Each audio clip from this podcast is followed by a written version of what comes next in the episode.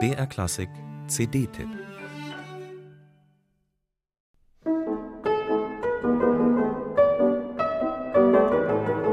Sie gehört zu den erstaunlichsten Frauen in Beethovens Umfeld. Nanette Streicher, geborene Stein.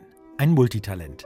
Schon mit sieben Jahren trat sie in ihrer Heimatstadt Augsburg als Virtuosin auf. Sie sang, komponierte, veranstaltete Konzerte und war vor allem eine erfolgreiche Unternehmerin. Ihr Vater Johann Andreas Stein war ein bedeutender Klavierbauer.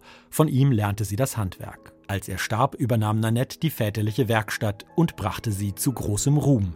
Mit ihren Klavieren belieferte sie Johann Wolfgang von Goethe ebenso wie Ludwig van Beethoven. Der war ganz begeistert von Nanette Streichers Flügeln. Auf ihren Instrumenten schrieb Beethoven, könne man auch singen, sobald man nur fühlen kann.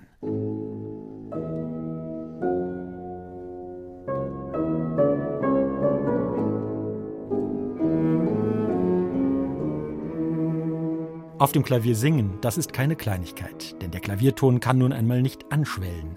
Die Klaviere von Nanette Streicher hatten besonders viel Volumen im Ton und diese Klangfülle hatte Folgen für Beethovens Werk. Bis dahin hatte man die Basslinie immer mit einem Melodieinstrument verstärkt. Ein Tasteninstrument allein hätte zu dünn geklungen. Für die Cellisten bedeutete das, dass sie im Zusammenspiel mit Cembalo oder Klavier immer nur verdoppelten, was die Pianisten ohnehin spielten. Diese Generalbassrolle war in der Kammermusik keine besonders reizvolle Aufgabe. Jetzt aber, wo die Basslinie vom Flügel allein gespielt werden konnte, war das Cello frei. Plötzlich konnten beide singen, nicht nur die Pianisten, sondern auch die Cellisten.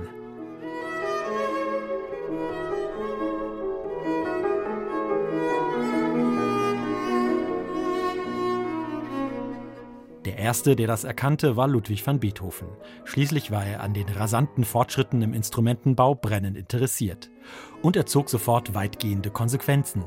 In seinen Cellosonaten übernimmt das Cello auf weite Strecken die Melodie im Tenor- oder Altregister, anstatt bloß die Basslinie zu verdoppeln. Damit war eine neue Gattung geboren.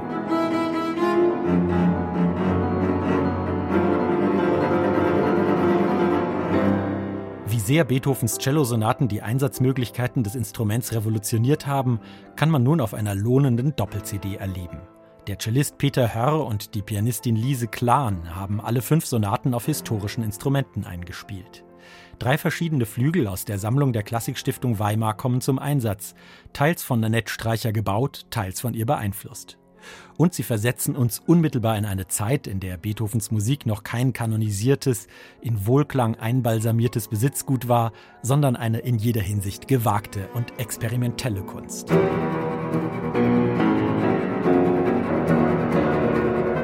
Großartig sind die Frische und Impulsivität, mit der Peter Hörr und Lise Klahn musizieren.